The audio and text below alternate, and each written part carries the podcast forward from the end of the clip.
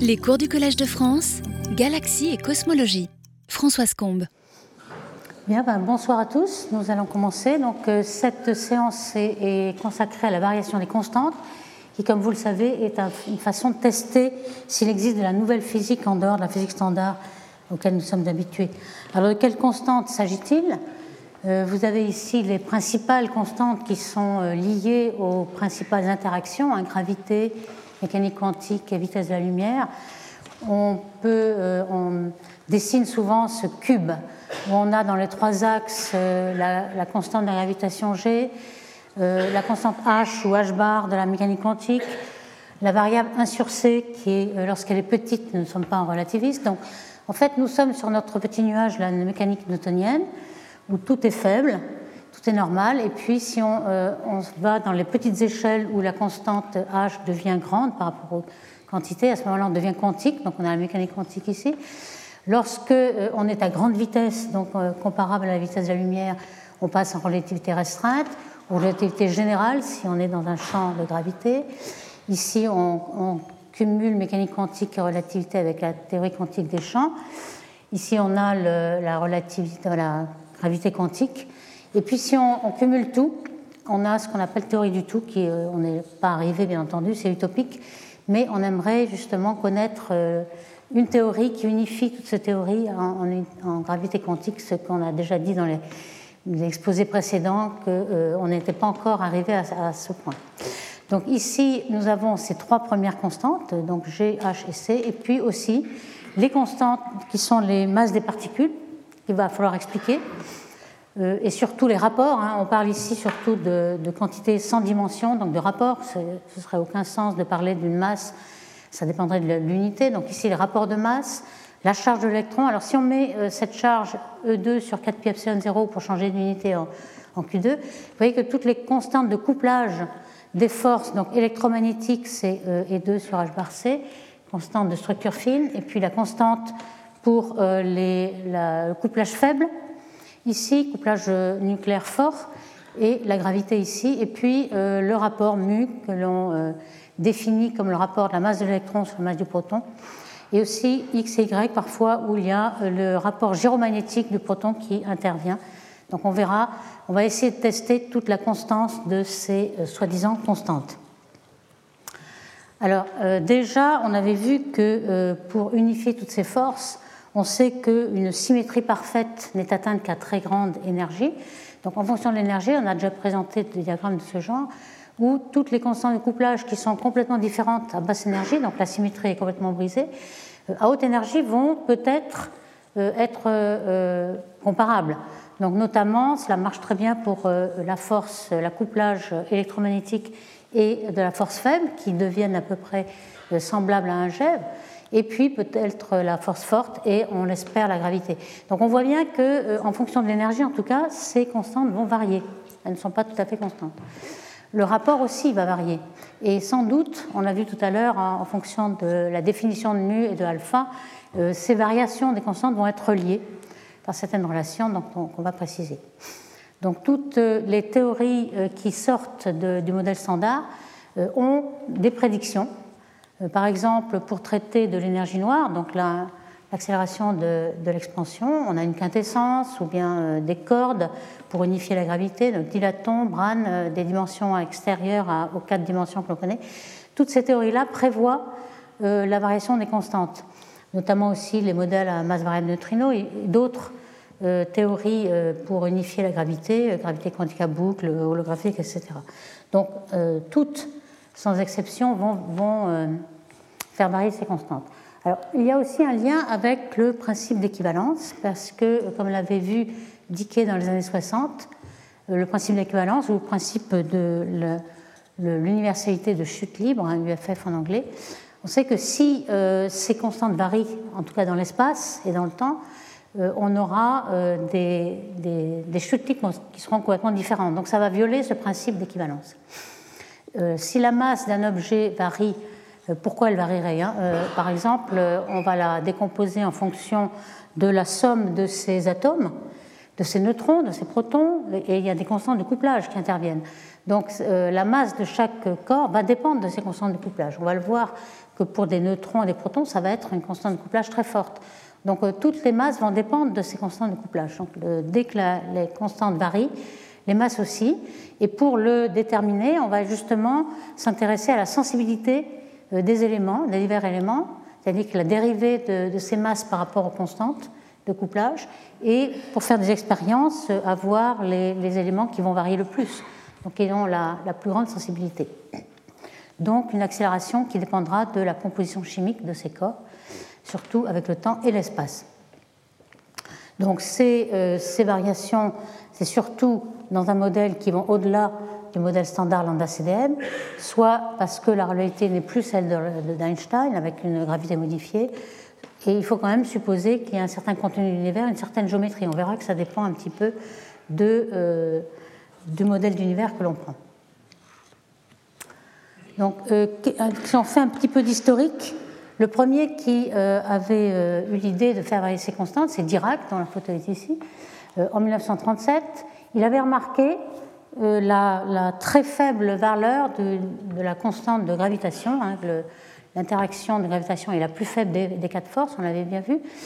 Et euh, notamment avec cette quantité sans dimension, GMP2, donc une masse quelconque étant la masse du proton sur euh, H bar C, c'est de l'ordre de 10-40. C'est vraiment un chiffre extrêmement faible qu'il avait rapproché du, de l'âge de l'univers. Si on écrit T, qui est 14 milliards d'années, avec une quantité sans dimension, par exemple MPC sur H, on obtient une quantité aussi comparable, peut-être un, facteur euh, quelque près, mais euh, comparable. Donc il avait rapproché ces deux, donc c'était seulement une coïncidence, ce n'était pas du tout une théorie, mais euh, en pensant que peut-être qu'au début de l'univers, la gravité était très forte et puis diminuait avec le temps, avec l'expansion. Et c'est pourquoi aujourd'hui on avait une force aussi faible. Bon, cette théorie a été reprise par Jordan, qui l'a un petit peu écrite et matérialisé avec un Lagrangien, etc. Et surtout avec euh, Brands et Dicke. Brands c'est un étudiant de Dicke à l'époque. On appelle ces théories euh, théorie de Brands-Dicke. Euh, ils, ont montré qu'il n'y avait pas que la gravité qui variait, il fallait à ce moment-là faire varier beaucoup d'autres forces, notamment par exemple pour résoudre tous les problèmes géologiques qu'on aurait avec la variation de G. Si on varie G, on va varier peut-être les temps de radioactivité au centre de la Terre. on va aussi varier par exemple pour une étoile si G est plus fort au début, euh, euh, on a une étoile plus compacte qui va être plus chaude, donc les réactions nucléaires vont être plus importantes. On va brûler euh, l'hydrogène en hélium beaucoup plus rapidement, le Soleil n'aurait pas son âge, etc. Enfin, ça va changer énormément. Et donc on s'aperçoit que si on ne veut pas complètement révolutionner tout ce qu'on sait de l'âge des étoiles, etc., il faut que toutes les quantités varient en même temps. Donc la charge de l'électron, la constante de structure fine, etc donc ce qu'avait montré Gamow à l'époque, et Landau avait montré aussi que peut-être que ces constantes étaient liées à la renormalisation euh, en théorie quantique euh, des champs. Donc ces théories qui motivaient cette variation, déjà à l'époque, hein, euh, au début du XXe siècle, Kaluza et Klein avaient proposé une théorie, une solution de l'équation d'Einstein qui avait une cinquième dimension et où on avait besoin de faire varier ces constantes. Euh, ensuite, on le verra avec, euh, au milieu du XXe siècle avec la théorie des cordes qui essaie d'unifier la gravité. On a aussi cette variation. Et euh, aussi le cas de certaines gravités tenseurs scalaires qu'on appelle ST-gravité, qui ont un tenseur, donc un graviton de spin 2, mais aussi un autre champ scalaire, donc de spin 0, et qui, se coupe différemment avec la matière. On le verra. Euh, les, théories des corps donc, euh, dans, les années 90, donc fin du XXe siècle, si on suit notre, notre euh, rapide survol historique, avec le couplage des dilatons qui était la dilatation des, corps, donc un, certain champ, avec le graviton. Donc, occasion de tester ce principe d'équivalence. Et aussi, quel est l'ordre de grandeur de ces variations temporelles? En fait, on s'aperçoit que, comme le voulait Dirac, euh, ces variations vont être très très faibles. Par exemple, G, on sait qu'on euh, a 10 puissance 11 ans euh, à peu près, donc on va, on va sans doute par année avoir des variations 10 11. Ça va être extrêmement faible à, détecter, c'est pourquoi, par exemple, on ne le voit pas. D'où ces, ces, variations qui peuvent être aussi spatiales, qui seraient peut-être plus faciles à observer. Dans, certaines théories des cordes où il y a des dimensions compactifiées, dimensions supplémentaires compactifiées, ces variations sont reliées à la taille de ces dimensions compactes.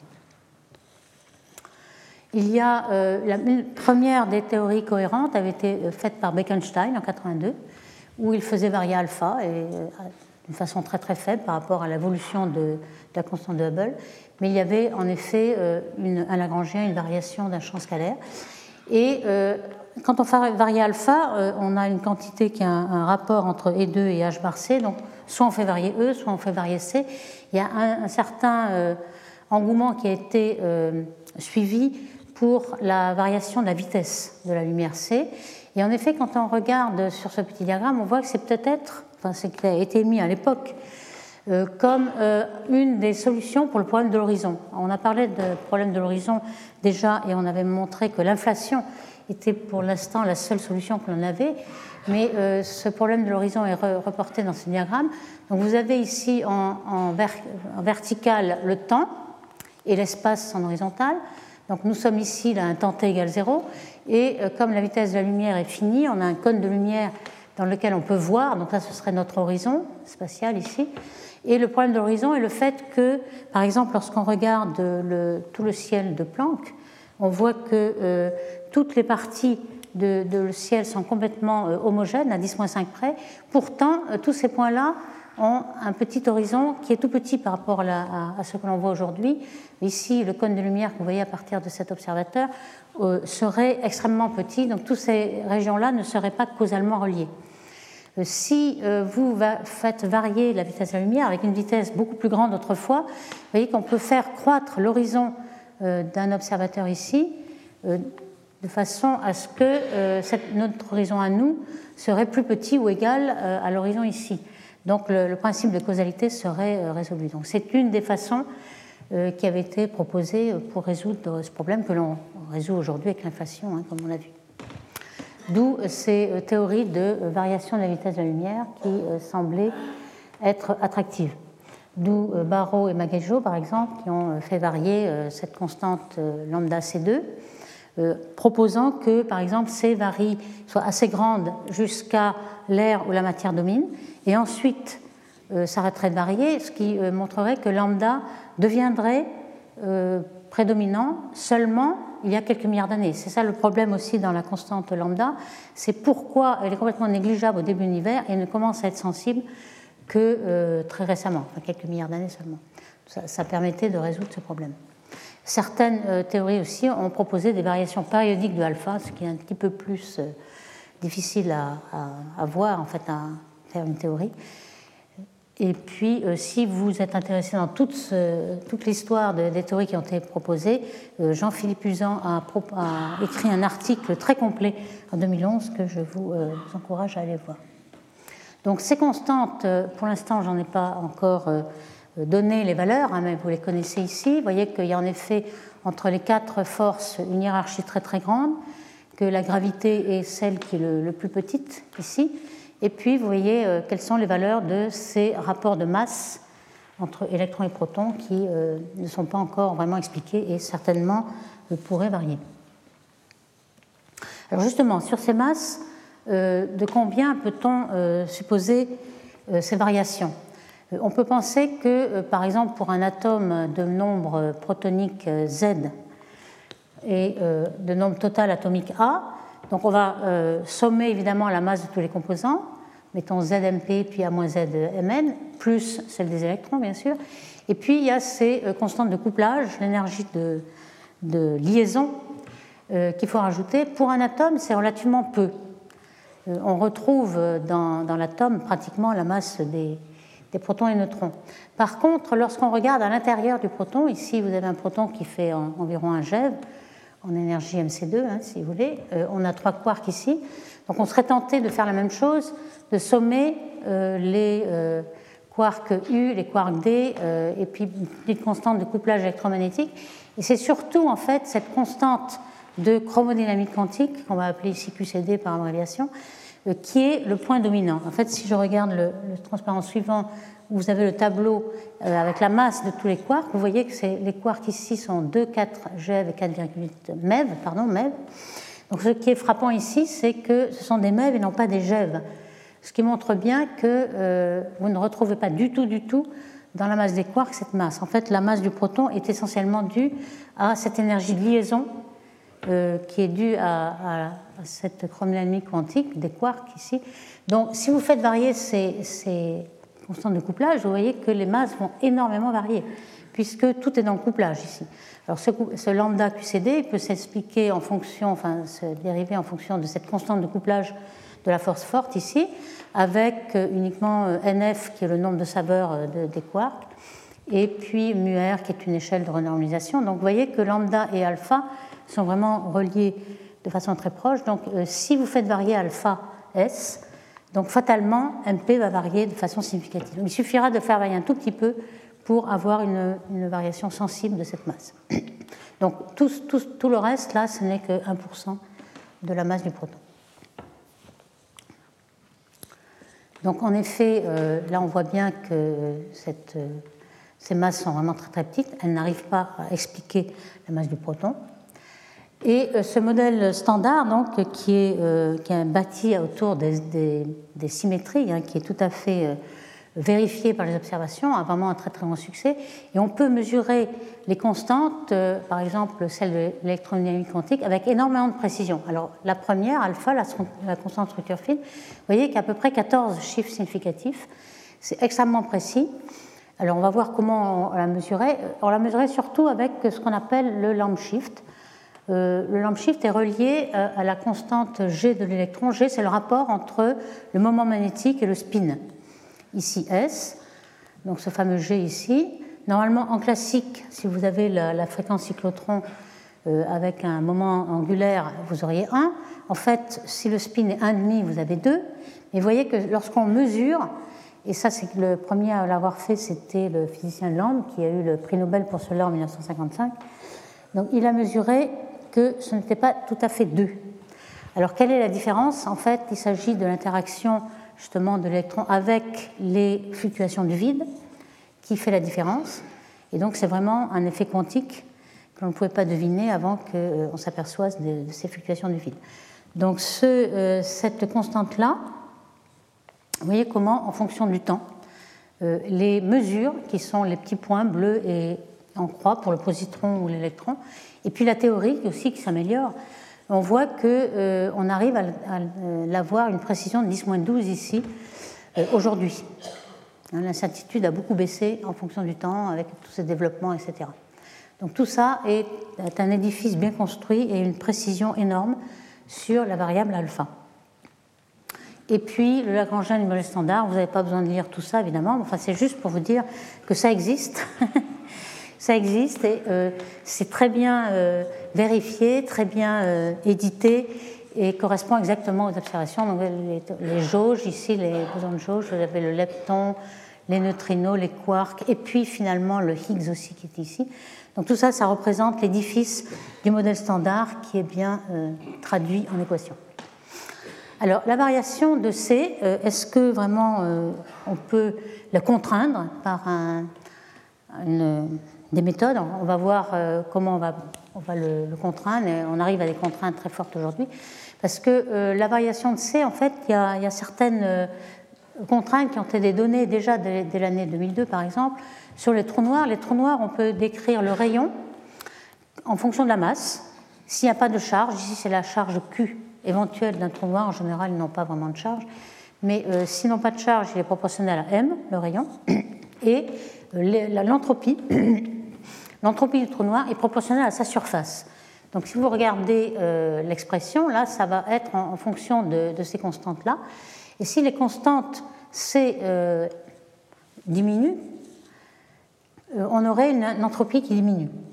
Ce qui va donner aussi des contraintes. le principe thermodynamique que l'entropie ne peut qu'augmenter aurait quelques problèmes, si vous voyez ici. Maguejo et al. ont, fait une théorie de variation de la vitesse de la lumière qui offre une alternative, comme on l'a vu euh, tout à l'heure avec l'inflation.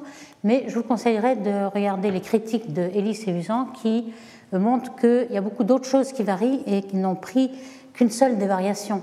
En fait, il y a des variations non seulement dans la propagation de toute information, de la lumière, mais il y a aussi la métrique, des propagations de, des déformations de l'espace, donc dans les ondes gravitationnelles, et tout ceci n'avait pas été pris en compte. Donc là, c'est beaucoup plus difficile qu'on ne croit de tout faire varier. Il faut faire varier tout dans un ensemble. Et vous allez voir un petit peu ce qui, les caveats qui sont indiqués ici.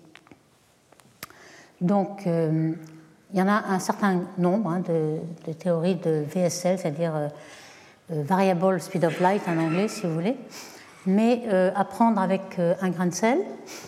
Et toutes ces variations, quand même, de, alpha, alpha étant soit le rayon E, soit le rayon C, introduisent cette cinquième force et sont contraintes aussi par le principe d'équivalence. On a bien développé toutes les expériences de Vos et d'autres, et de microscopes qui vont vérifier ceci.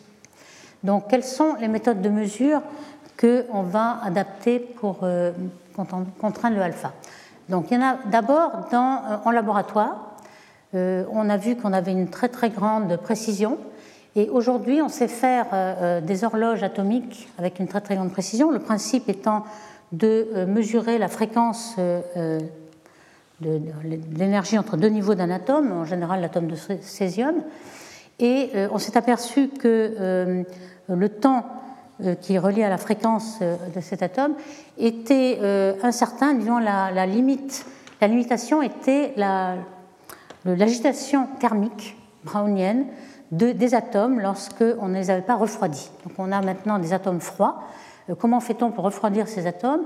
En fait, on, se sert d'une fontaine atomique, hein, le principe étant un G, où les, les, atomes sont élevés sur une distance de l'ordre d'un mètre retombent ensuite par la gravité. Lorsqu'ils arrivent à l'apogée, ils ont une vitesse nulle.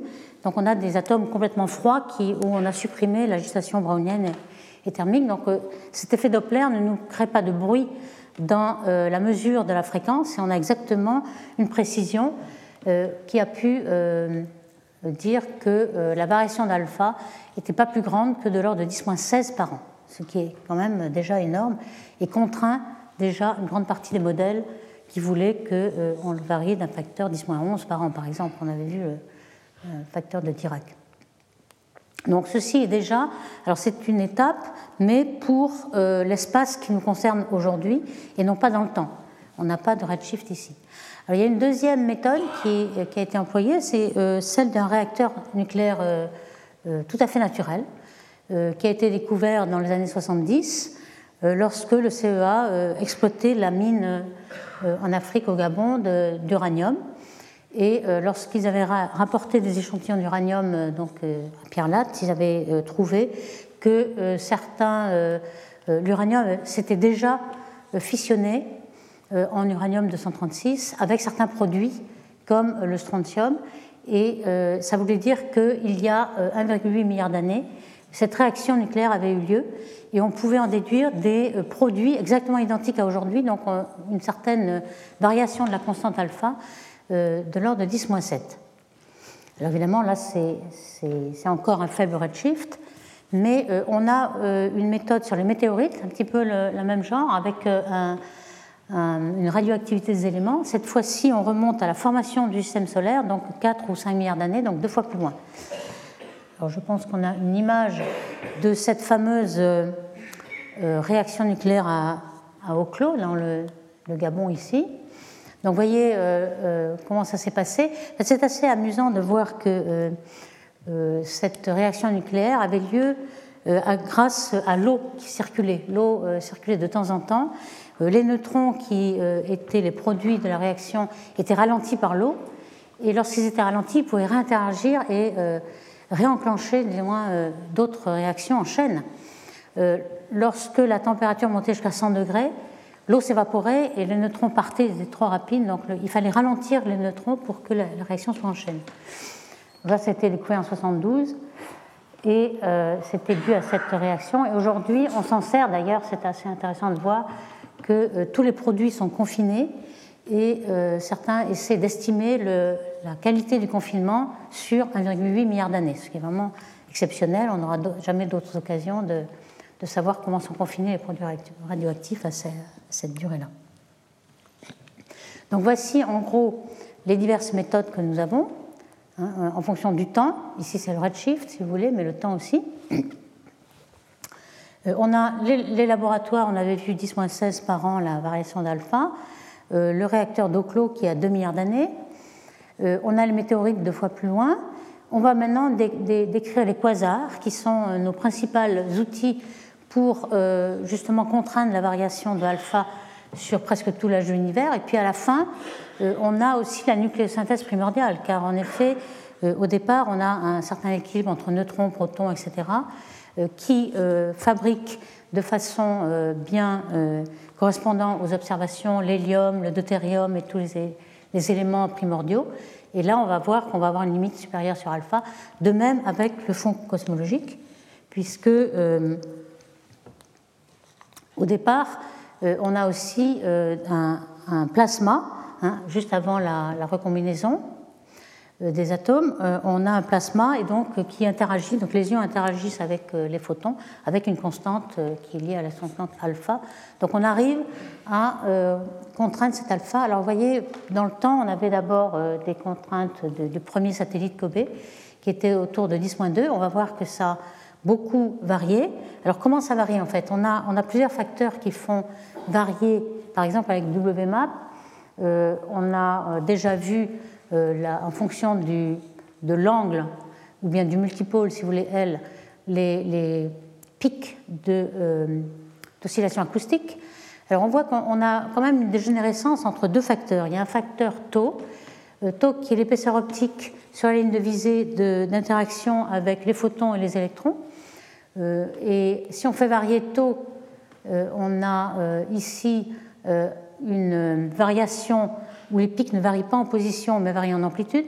Et si on fait varier alpha, on a le contraire, quelque chose qui varie en position au point de vue des, multipôles, que ce soit euh, direct ou en polarisation. Et on va pouvoir euh, déterminer, enfin discriminer entre les deux, variation de taux ou variation de alpha, en regardant justement l'espacement des pics par rapport à un truc standard. Et donc c'est ce qu'on voit sur ce diagramme ici, qui, paraît un peu complexe, mais en fait, en fonction de la variation de alpha, alpha sur alpha 0, qui varie autour de 1, et l'épaisseur optique tau d'interaction euh, Thomson ici, euh, on voit la séparation. Alors ici, en trait plein avec le premier pic, en trait euh, pointillé le deuxième, le troisième. Donc on arrive à regarder en fonction de, ces variations quel est le maximum de variation de position des pics.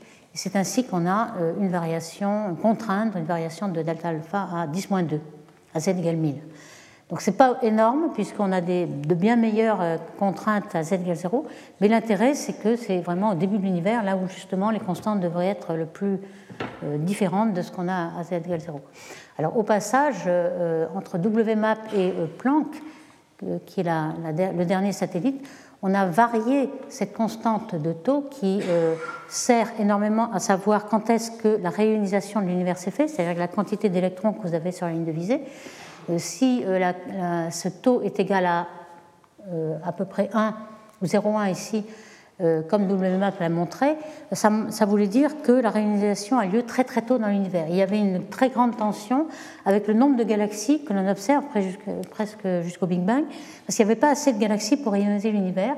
Aujourd'hui, euh, Planck a montré que euh, le taux était deux fois moins grand que ce qu'on pensait autrefois, et donc cette tension avec le nombre de galaxies a diminué. Donc on sait aujourd'hui que, en fonction du redshift, vous voyez que c'est environ à z égale 10, que euh, le nombre d'électrons, c'est-à-dire le nombre d'ions ici, revient de l'ordre de 1, alors qu'il était complètement neutre avant. Donc là, on a une rayonisation ici euh, qu'on a maintenant contraint. Donc le taux est bien contraint maintenant, ce qui, par ricochet, va nous permettre de faire varier alpha et avoir une bien meilleure précision sur la variation d'alpha. Donc aujourd'hui, on a euh, cette variation ici. 3, 10 3, ce qui est quand même mieux que le 10 2 que l'on avait avant. Donc euh, on a quand même progressé énormément pour z égale 1000. Euh, vous voyez ici la, figure de mérite ici. Euh, WMAP avait cette barre d'erreur sur le rapport de la masse d'électrons et de alpha. Et maintenant, Planck a resserré les contraintes. On n'a toujours pas de variation, mais avec beaucoup moins d'erreurs. Alors évidemment, il y, a, plusieurs paramètres. Hein. J'ai parlé de taux et de alpha, on en a d'autres mais euh, avec tous ces euh, paramètres, on peut quand même contraindre en prenant soit G0, soit la quantité de baryons, etc., on voit que Planck arrive à contraindre cet alpha à quelque chose qui est de l'ordre de quelques 10-3. Alors maintenant, on va passer au quasar. Donc les quasars, c'est vraiment euh, l'outil qui nous permet, le ray d'absorption devant les quasars, l'outil qui nous permet d'échantillonner euh, tout l'univers, euh, le gaz de l'univers qui est entre les galaxies. Ici, vous avez une petite image d'une simulation numérique qui représente bien de l'idée qu'on se fait de l'espace intergalactique. Ici, vous avez des vides et vous avez des filaments. Les filaments sont en grande partie ionisés, mais parfois il y a des clumps neutres qui font des galaxies et des amas de galaxies dans la croisée des filaments. Donc, euh, pour atteindre ces filaments, ils n'émettent pas les filaments, ils sont trop peu euh, chauffés, etc. Mais par contre, vous les voyez en absorption. Alors, si vous avez un quasar à très grand redshift, euh, très loin, vous avez beaucoup de choses sur la ligne de visée, vous croisez beaucoup de ces filaments, et vous avez ce qu'on appelle une forêt Lyman alpha, qui est représentée par ce spectre. Donc, dans ce spectre, ce que vous voyez, c'est l'arrêt d'émission du quasar, qui est à très grand redshift, et qui, émet parce qu'il y a beaucoup d'hydrogène très chaud, surtout auprès du, trou noir euh, qui, qui émet beaucoup d'émissions. Et puis, tout ce qui est avant, donc les redshifts entre le redshift et nous, euh, vous voyez toute cette forêt, il y a énormément de, de raies de Lyman alpha. Pourquoi? Parce que c'est une raie de recombinaison de l'atome d'hydrogène, donc c'est bien de, de l'atome neutre qui, qui absorbe ici, mais on peut aller jusqu'à 10 puissance 12 par centimètre carré d'atomes donc des colonnes de densité très très faibles. Pour vous donner une idée, dans une galaxie, on a 10 puissance 20 ou 21, c'est-à-dire 8 ordres de grandeur en dessous de ce qui est dans une galaxie. Donc c'est vraiment du gaz très diffus, et c'est pourquoi on arrive à avoir une forêt de Lyman alpha. Alors cette forêt de Lyman alpha, vous avez parfois euh, des, euh, des, filaments qui sont beaucoup plus denses, donc qui saturent un peu, ce qu'on appelle euh, DLA ou une raie saturée, donc une colonne de densité plus grande. Et puis, de l'autre côté, vous avez les raies de, métaux. Lorsque le gaz est assez, euh, la colonne densité est assez grande, vous pouvez mesurer les métaux qui sont beaucoup moins abondants évidemment que l'hydrogène. Alors, ils sont un petit peu n'importe où, surtout de l'autre côté, parce que leur fréquence n'est pas la même que l'hymen alpha. Donc là, on avait un problème de redshift tous les alpha sont de ce côté, mais les, métaux C4, les métaux ionisés sont de l'autre côté. Donc on peut mesurer à la fois ces, métaux, et c'est ces métaux qui vont être très intéressants pour la variation des constantes, car ils vont avoir une sensibilité aux, paramètres de couplage différentes selon euh, la nature de ce, métal, de cet atome. Donc voici euh, le, principe, hein. vous avez un quasar, euh, l'observateur, et vous mesurez tout ce qui se passe entre le quasar et l'observateur. Notamment, alors ici vous avez des raies d'émission qui seront dans le quasar, et puis les raies d'absorption très fines. Le quasar a des raies très très larges, puisqu'il y a des effets Doppler autour du trou noir. Par contre, euh, euh, sur la ligne de visée, il n'y a aucune largeur de raies, donc vous avez quelque chose de très fin qui va nous permettre de mesurer les fréquences avec beaucoup de précision. Vous voyez avec quelle précision vous allez pouvoir mesurer ça.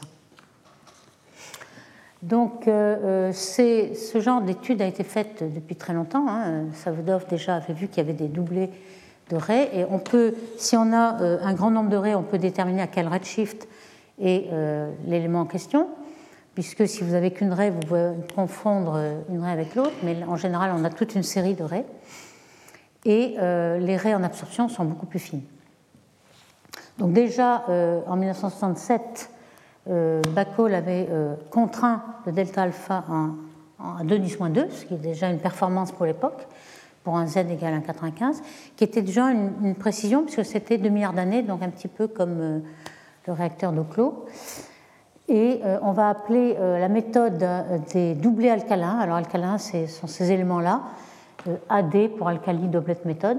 C'est une méthode qui est très employée car euh, ce sont des éléments relativement abondants qu'on voit dans un grand nombre de quasars.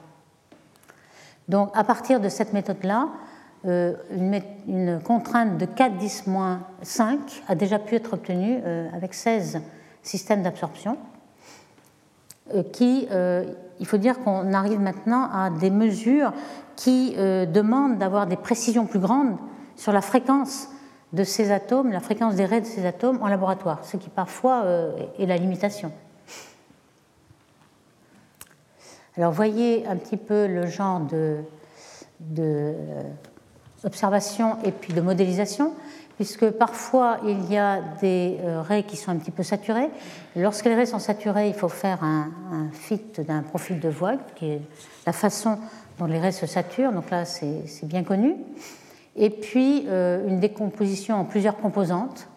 Vous voyez qu'entre le spectre et puis la raie épaisse qui est le modèle, le modèle représente assez bien les données. Donc euh, à l'époque, hein, euh, les premiers résultats en 2001, on voit qu'il n'y a aucune variation en fonction du redshift, donc il va jusqu'à 3. Et ici, euh, on remonte à peu près 80% de l'âge de l'univers ici. on ne voit aucune variation à 2, 20, 10, 5 près ou quelques 10, 5 près. Donc les gens ont continué, ont persévéré en disant, bon, sans doute, on n'est pas allé jusqu'au bout. Il doit y avoir des variations, mais peut-être à un autre niveau. Donc cette méthode qui avait été employée au début euh, et qui partait du même niveau ici a été euh, ensuite euh, augmentée par tous ces multiplés, pas seulement les doublés alcalins, mais toutes les multiplés, qui sont peut-être un petit peu moins précis chacun, qui partent de niveaux différents, mais d'où le nombre va faire une statistique qui va peut-être faire gagner en, en, précision. Ici, vous voyez que les fréquences dépendent de la variation d'alpha avec une certaine sensibilité qu'on va appeler Q. Donc cette méthode-là, euh, comme euh, SI4, donc euh, l'avantage c'était qu'elle partait de deux, deux, raies avec le même niveau. Hein, ici sont, sont reliés comme ceci. Par contre, donc pour le multipler, c'est un tout petit peu différent. On peut avoir aussi des, atomes beaucoup plus lourds, ce qui fait que les corrections relativistes seront plus grandes. Ici, vous avez un atome plus léger, des vitesses plus, petites, hein, évidemment. Donc ici, on aurait un avantage, en fait, dans les atomes plus lourds. Et surtout un grand nombre, par exemple le fer, qui était beaucoup plus que, les autres, que le magnésium, etc. Et quand on regarde la stabilité euh, de ces euh, éléments hein, en fonction de la longueur d'onde, vous voyez que euh, le coefficient Q, qui est la sensibilité à alpha, parfois est nul.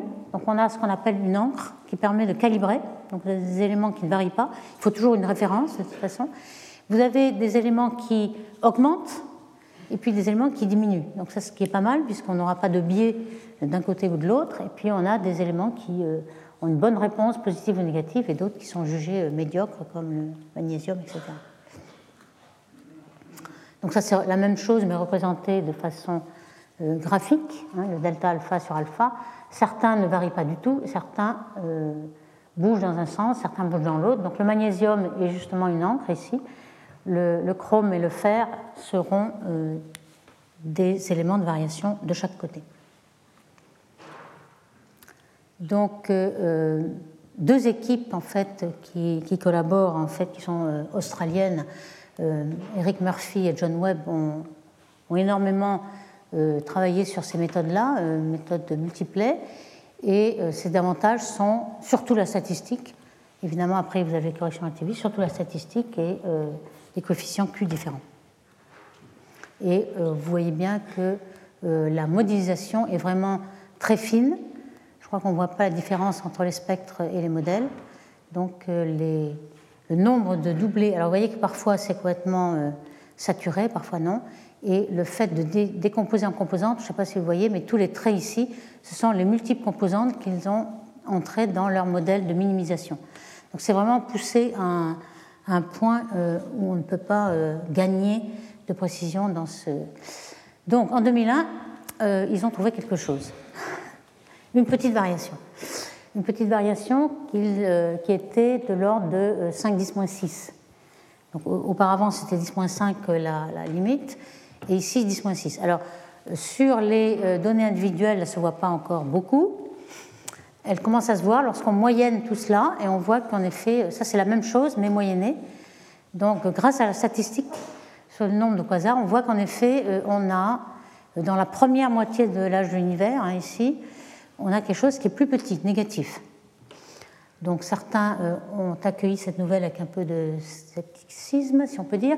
Donc euh, euh, ils ont essayé de chercher quels étaient tous les effets qui pouvaient simuler ce genre de détection. Par exemple, des effets systématiques. Est-ce que c'est pourquoi c'est négatif? Est-ce qu'il y a autant d'effets négatif que positif. En fait, c'est à peu près vrai. On voyait la même chose que si on prenait les Q positifs et Q négatifs, etc. Donc les, sensibilités dans un sens que dans l'autre. Est-ce que les fréquences de laboratoire sont assez précises? C'est un petit peu juste, juste. Hein. C'est-à-dire que bon, en, laboratoire, c'est pas la mesure de alpha qui est, très très précise dans le laboratoire, c'est la mesure de la fréquence de, euh, par exemple, du carbone euh, trois fois ionisé, quatre fois ionisé, etc. C'est les fréquences des atomes qui ne sont pas connues à mieux que 10 6 près. Donc il faudrait peut-être faire des efforts de connaître euh, la fréquence des atomes mieux parce que on commence à avoir une détection à 5 10 6. Donc ça commence à être juste. Donc bon, pour l'instant ça va. La saturation isotopique, ça c'est un, problème puisque euh, quand on mesure même dans, en laboratoire, euh, sauf pour l'aluminium qui n'a pas d'autres isotopes, tous les autres, le fer, le magnésium, etc., c'est un mélange, c'est jamais pur, c'est un mélange de plusieurs isotopes. Et ce mélange-là, euh, les fréquences sont différentes. Et dans l'espace, il se pourrait qu'on ait, un mélange isotopique et que le rapport isotopique n'est pas le même. Donc à ce moment-là, ça pourrait varier dans le temps aussi. Et, euh, ça pourrait faire varier un tout petit peu, évidemment pas beaucoup, mais peut-être qu'on est à 10-5, 10-6 près. Donc le déplacement vu, c'est peut-être simplement un déplacement isotopique. On, mesure en fait le centroïde, l'élément. Alors ça, c'est possible de, mesurer dans l'espace, et ils l'ont fait. C'est-à-dire qu'ils ont essayé de soustraire les isotopes faibles, et ils prétendent que euh, malgré cette, euh, cette, soustraction, donc les isotopes principaux, on voit toujours l'effet donc l'effet négatif euh, dans la première partie de l'univers sur alpha. Donc cet effet euh, paraît être euh, en effet éliminé. Donc ce n'est pas ça. Alors est-ce que l'abondance en fonction des éléments ça, pourrait ne pas être terrestre. apparemment, ils ont, ils ont pensé qu'on on fait une moyenne de beaucoup d'éléments, c'est-à-dire le fer, le chrome, le magnésium, etc. Et ce serait un hasard euh, assez euh, surprenant que tout ça aille dans le même sens. Et c'est un petit peu vrai. Les effets de structure hyper fine aussi, ils ont regardé à cela, euh, car parfois on ne le résout pas, mais on a, on a peut-être trois raies dans, dans l'ensemble de la raie. Il y a trois raies qui se décomposent, et il est possible qu'une des trois raies soit plus saturée que l'autre. À ce moment-là, on, dévie la fréquence. Et en fait, ils ont pris en compte la, saturation, mais pas différentielle selon les niveaux hyper fins. Donc ça, ils ont commencé à le faire. Vous voyez qu'on arrive à des effets extrêmement fins. Il y a aussi euh, l'effet euh, du, ciel, en fait, l'effet astrophysique. C'est-à-dire que euh, dans le ciel, vous avez une certaine diffraction qui est, un peu chromatique. Donc, en grossissant énormément, par exemple, vous aurez le, rouge un petit peu plus dévié que le vert et le bleu, donc la fréquence serait variable. Et lorsque vous avez une fente qui ne prend pas en compte euh, exactement qui n'est pas horizontal ou qui a une certaine position, à ce moment-là, vous avez un biais. Euh, vous, voyez plus le vert, par exemple, que le rouge ou moins le bleu, etc. Donc ceux-ci ils ont aussi pris en compte lorsque la fente n'est pas parallèle à l'horizon, et ils ont essayé de montrer que ce n'était pas le cas. vous voyez que ce sont des effets extrêmement petits, mais il est vrai qu'il faut prendre en compte tous les effets pour être sûr que euh, ça ne perturbe pas le résultat. Et malgré tout cet effort euh, de, soustraction des effets euh, ultimes, euh, cette variation négative de alpha semble subsister à grand redshift. Il y a quand même des résultats contradictoires. Il y a deux groupes, un groupe français, autour de Patrick Petitjean, avec des Indiens, Srianan, etc., qui observent au VLT, donc avec un autre télescope. Donc, ce sont les Européens qui observent dans l'hémisphère sud et les Australiens qui observent sur le Keck dans l'hémisphère nord. Et ils prétendent qu'ils ne voient rien du tout. Donc les Français ne voient rien du tout. Et ce qui est un peu en contradiction, donc vous voyez qu'ils voient, cette fois-ci, c'est quand même une précision assez grande, donc à 6 10 6, 1 des moins, moins que 0,6 10 6, pardon, alors que les autres voyaient un effet à 5 10 6. Donc ça paraît être contradictoire. Donc euh, il est bon de regarder d'autres techniques. Alors justement, la radioastronomie, pour l'instant c'était l'optique, la radioastronomie pourrait aussi euh, apporter des contraintes. Alors, la radioastronomie, vous avez des, euh, au moins deux, deux, genres de raies. Vous avez euh, de l'atome d'hydrogène, ultra, la, structure hyper fine, la, premier niveau fondamental. dont l'arrêt est à 21 cm, que l'on observe par exemple à Nancy ou dans d'autres télescopes, et qui a une certaine sensibilité à, au rapport, par exemple, la, la masse de l'électron, la masse du proton et toutes ces quantités qui, de toute façon, sont reliées à alpha.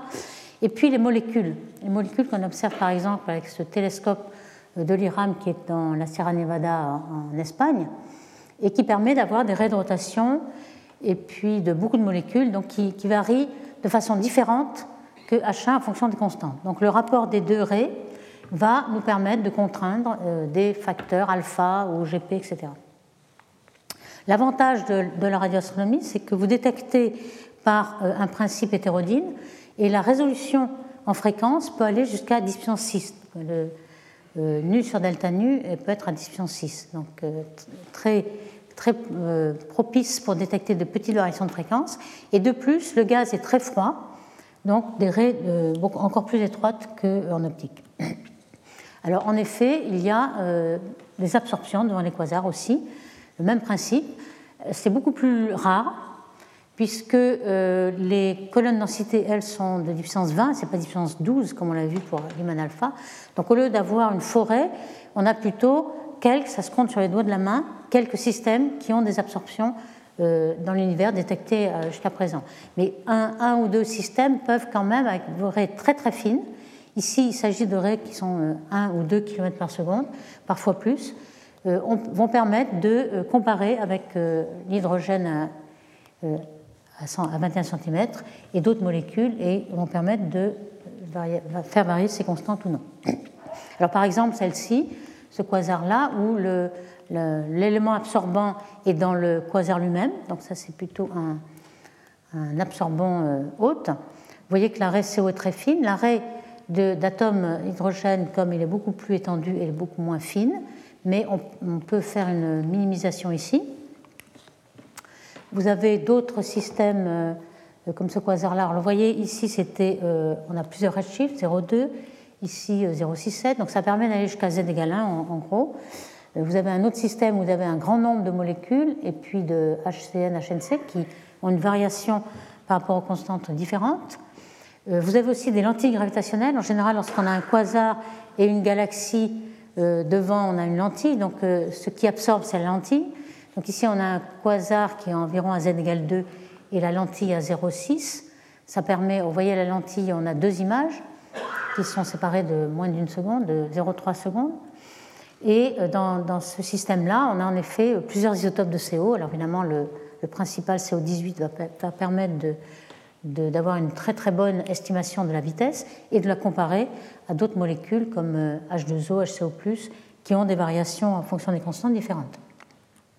Un autre qui est très connu aussi, c'est celui qui permet d'aller jusqu'à 0,9. Euh, vous voyez ici un anneau d'Einstein, donc le, quasar exactement aligné avec la galaxie, et on a deux, images du, cœur du quasar. Et énormément de molécules ont été observées euh, dans ce système et aussi avec un autre système devant. Un autre euh, avantage de ces quasars en, molécules, c'est que ça vous permet aussi de vérifier que la température du corps noir varie comme 1 plus z, comme le modèle du Big Bang le demande. Ça, c'est assez rare de, savoir quelle est la température du corps noir à, différents redshifts. Ce que vous avez avec le, fond micro-ondes, c'est la température aujourd'hui. Mais vous n'avez pas la température euh, au milieu de l'univers. Et par contre, pour ces molécules, vous l'avez parce que euh, les molécules ne sont excitées que par collision avec les autres atomes. Lorsqu'elles ne sont pas excitées, lorsqu'elles viennent du milieu diffus, la température d'excitation est exactement égale à la température du corps noir. Donc ici, ça a permis de montrer qu'en effet, on a bien euh, un corps noir qui varie comme 1 plus z, comme c'est prévu. Alors, au point de vue variation de alpha, euh, rien qu'avec deux quasars, donc pas 21 euh, systèmes ou, 21 absorbants, euh, il a été possible d'avoir à peu près la même précision que les mesures optiques, donc quelque chose qui est aucune détection, mais de l'ordre de 2 10 6 comme bruit. Donc, ça permet de montrer qu'il n'y a aucune variation. Alors, vous voyez un peu avec ALMA. Aujourd'hui, on a un, un radiotélescope au Chili qui est encore plus sensible. Vous voyez un peu le nombre de raies que l'on voit avec un spectre standard ici. Vous avez C2H, vous avez donc la grande variété de molécules va nous permettre d'avoir des sensibilités différentes aux variations des constantes et donc un, un, delta alpha sur alpha qui est maintenant de 5 10 7, donc encore plus que l'optique. Alors quand on regarde, comme on a de quasars que jusqu'à z égale 1, vous voyez qu'ici c'était un diagramme qui, date encore, hein, puisque c'était 2001, euh, 2001.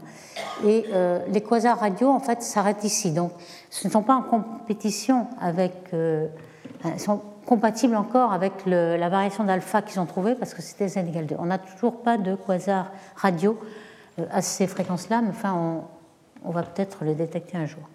Pour l'instant, donc, on n'a aucune variation avec la radio et puis euh, cette variation. Euh.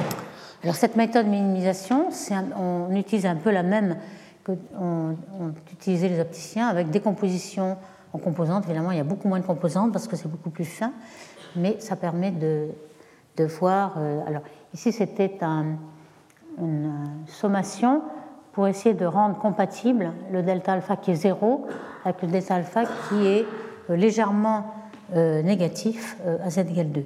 Donc il faudrait que ce soit soit quelque chose qui varie linéairement ou, un peu moins. Et vous voyez qu'ici sont mis en, comparaison les variations, enfin du moins l'absence de variation, les contraintes dues au laboratoire, à Oclo, météorites, etc., et cette variation qui est ici. Donc pour l'instant, il n'y a pas encore beaucoup de compétition euh, à, ce redshift-là. Alors on a essayé de trouver euh, euh, des quasars radio, mais cette fois-ci en émission. Il y en a quelques-uns et celui-ci, par exemple, a l'avantage d'avoir deux raies qui sont une sensibilité très différente aux constantes dans la même bande. On a C2 et C1. Donc ça a permis de faire varier aussi, d'avoir une bonne contrainte. Ici, vous avez deux raies différentes, CO et C1, exactement avec la même calibration. Et euh, on a ça a permis euh, de, contraindre la variation de la, du rapport de masse entre électrons et protons à 2 10 5. Ça, c'est pour l'instant euh, la meilleure, surtout à z égale 5. Donc, on arrive à ce résultat que, donc dans les années peu plus récentes, qu'il y a deux groupes qui trouvent des résultats un petit peu différents. Donc, un, groupe qui trouve 0 et l'autre qui trouve encore euh, une certaine euh, variation euh, en, 10-5 entre le VLT et le KEC. Donc là, il semble qu'il n'y ait pas vraiment d'accord. Et ce qui a été la solution, c'est de dire que finalement, il y a peut-être un dipôle. Alors ça, c'est un petit peu tiré par les cheveux, je veux dire. Mais que le KEC regarde d'un côté, parce que ce ne sont pas les mêmes quasars qui, qui regardent, le CAC regarde d'un côté dans l'hémisphère nord et de l'autre dans l'hémisphère sud. Et euh, il pourrait y avoir un delta alpha euh, qui varierait comme le cosinus θ et qui aurait une variation astrophysique. Après tout, euh, on n'en sait rien. Donc un dipôle qui aurait une variation maximum ici et puis pas de variation ici, etc. Donc il faudrait refaire tout le même travail dans une autre région du ciel de manière à vérifier si vraiment tout l'espace contredit la variation à, 10-5. D'où la, nouvelle euh, qui était euh, dans tous les médias à l'époque, en hein, 2014, comme quoi les variations, alors vous voyez ici, le, le est ici, le VLT ici, euh, ce serait complètement différent d'une région du ciel à l'autre, avec une variation de delta alpha qui, n'est pas compatible. Alors un troisième télescope est arrivé, le Subaru, les japonais, et on montrait que ce n'était pas compatible, donc c'est plutôt dans le camp des Européens. Euh, avec une variation qui euh, est limitée à 2 10 6, alors que les autres voient une variation à 5 10 6. Donc dans le futur, évidemment, on voit qu'on arrive à une saturation ici, on est à 5 10 6, 10 6, on est à presque 2 ou 3 sigma. Euh, il faut qu'on change de, télescope et qu'on ait un, instrument beaucoup plus stable, beaucoup plus grand. Et en effet, il y aura ce qu'on appelle expresso, c'est-à-dire un spectrographe échelle qui servira à la fois pour les planètes qui ont besoin d'une très très bonne résolution spectrale aussi, et puis la variation des constantes, bien sûr, ça sera sur le VLT, sur le cas de VLT, et puis dans l'avenir, il y aura évidemment le, euh, télescope VLT euh, géant, 39 mètres, avec un super euh, haute résolution spectrale qui pourra aller bien plus loin, un ou deux heures de grandeur de plus. Alors il y a aussi une autre variation, c'est spatiale, qui a été essayée d'être contrainte avec les molécules radio. Alors vous voyez qu'il y, a des sensibilités très très différentes. Par exemple, le CO qu'on a utilisé jusqu'à présent, H2HD, ont des, sensibilités assez faibles envers la variation de mu. Vous avez l'ammoniac qui a une, variation beaucoup plus grande. Un cas, c'est le rapport de la variation à, à un delta mu sur mu. Euh, cet ammoniac, c'est la, molécule qui, qui, forme de triangle, hein, un parapluie, et lorsque euh, l'atome N traverse le parapluie, vous avez deux, points d'équilibre ici qui sont représentés par cette courbe de potentiel. C'est ces deux euh, états ici et équilibre, et vous avez un, effet tunnel ici pour traverser euh, le plan des trois H. Et c'est cette raie-là qui est très très sensible à la variation de mu. Et puis vous avez le méthanol, qui, alors là, il n'y a, a, aucun compétiteur, il est dix fois plus sensible encore. Donc grâce au méthanol, euh, cette raie a été euh, observée dans, dans, dans l'espace, dans le temps aussi. Vous voyez un petit peu toutes les limites supérieures maintenant que l'on a en fonction du redshift. c'est toujours zéro, c'est toujours zéro, mais avec diverses barres d'erreur. Et puis en temps et dans l'espace. Alors dans l'espace, ils ont regardé euh, toutes les, nébuleuses de la Voie lactée où on avait du méthanol. Voici un exemple avec Epsberg, avec euh, d'autres télescopes. Et on a un delta mu sur mu de 2 10-8, ce qui est vraiment euh, énorme, grâce à la grande sensibilité du méthanol. Donc on a cette variation spatiale cette fois-ci, hein, parce que c'est dans la galaxie, donc c'est z égale 0. Il n'y a pas autant de méthanol euh, ailleurs dans toutes les galaxies, moi c'est plus difficile à observer, mais du moins là on a une très très bonne euh, variation spatiale.